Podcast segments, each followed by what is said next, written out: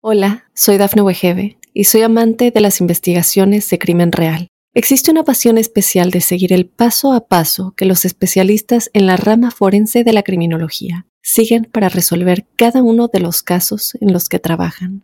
Si tú, como yo, eres una de las personas que encuentran fascinante escuchar este tipo de investigaciones, te invito a escuchar el podcast Trazos Criminales con la experta en perfilación criminal, Laura Quiñones Orquiza en tu plataforma de audio favorita. A la luz del mes de abril, un saludo muy especial para los cáncer.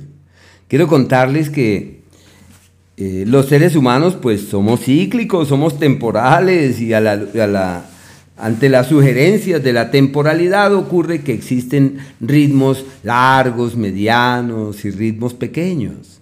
Los ritmos medianos devienen de los planetas rápidos, Sol, Venus, Mercurio y Marte, que son aquellos que evolucionan con prontitud y marcan hitos mes tras mes. Algunos pueden que duren un poquito más, pero bueno, eh, quería decirles que se les acabaron las grandes dificultades, porque yo recuerdo que desde el mes de julio del año pasado eh, decíamos, bueno, los cáncer entran en una temporada de muchos problemas, de muchas crisis sentimentales, de dificultades económicas, de cuestionamientos profesionales, de perder el norte, eh, de, de no saber qué hacer con su existencia.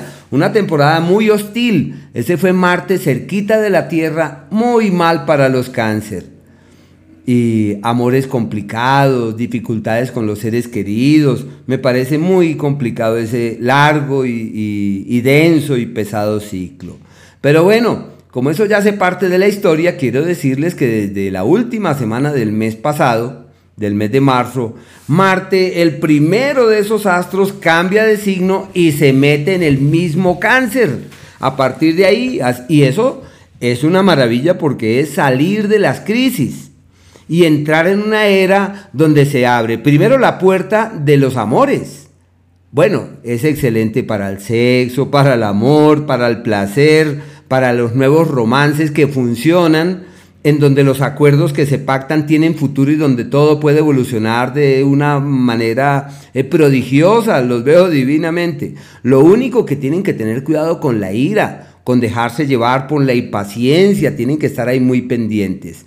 Las dos palabras estrellas, eh, como las columnas de los cáncer, son creer y brillar. Pues claro, si uno sale de las crisis ya uno puede creer que todo va bien y brillar porque todo está de su lado para que sus acciones les permitan destacarse y proyectarse de la mejor forma. Pero bueno, este Marte me encanta, los cuidados son la ira, la impaciencia, aprovechar para fortalecerse físicamente, hay que ir al gimnasio, hay que hacer ejercicio, hay que fortalecer el sistema muscular, hay que aprovechar ese cuarto de hora que tienen. Mercurio, él se mantiene hasta el día 3 en el eje del éxito y de las oportunidades, como si el universo concurriera en la dirección de quienes se dan cuenta que todo está mejor que lo que habíamos previsto, una temporada bien especial y armoniosa, por qué no decir.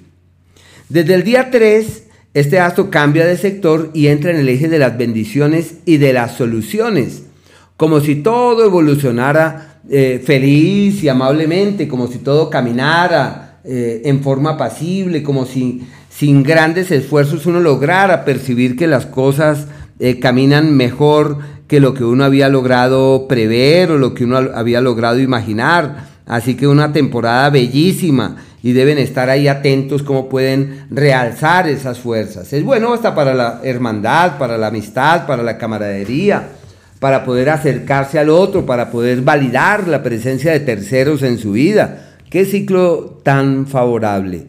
Eh, en lo académico les va divinamente, en la amistad pueden hacer nuevos amigos, conocer otras personas, puede que tengan ahí algunas decepciones, Seguramente porque no dejan de ser idealistas, pero realmente todo fluye perfectamente. El Sol, hasta el día 20, se sostiene en el eje histórico del éxito y la oportunidad. Por eso las dos palabras nuestras, creer y brillar. Deben creer que todo está de su lado y brillar porque sin hacer nada todo fluye perfectamente. Propuestas financieras, alternativas laborales, pueden contemplar inclusive la posibilidad de un nuevo empleo o de mover la platica, de decir, esta es la idea que tengo, esto tiene futuro. Y bueno, todo es un ciclo bellísimo y deben aprovechar esas energías que allí se fraguan. Bueno.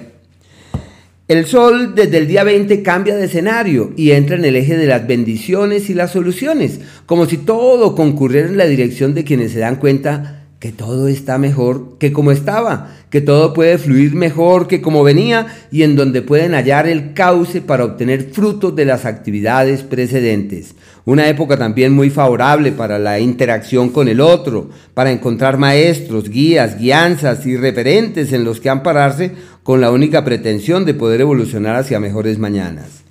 El planeta Venus hasta el día 11 se sostiene en el eje de las bendiciones. Quiero hacer un, sí, como un paréntesis para mencionarles lo siguiente. Los planetas rápidos, ellos van de la mano, lo que es eh, Venus y Mercurio, que siempre están cerquitica del Sol.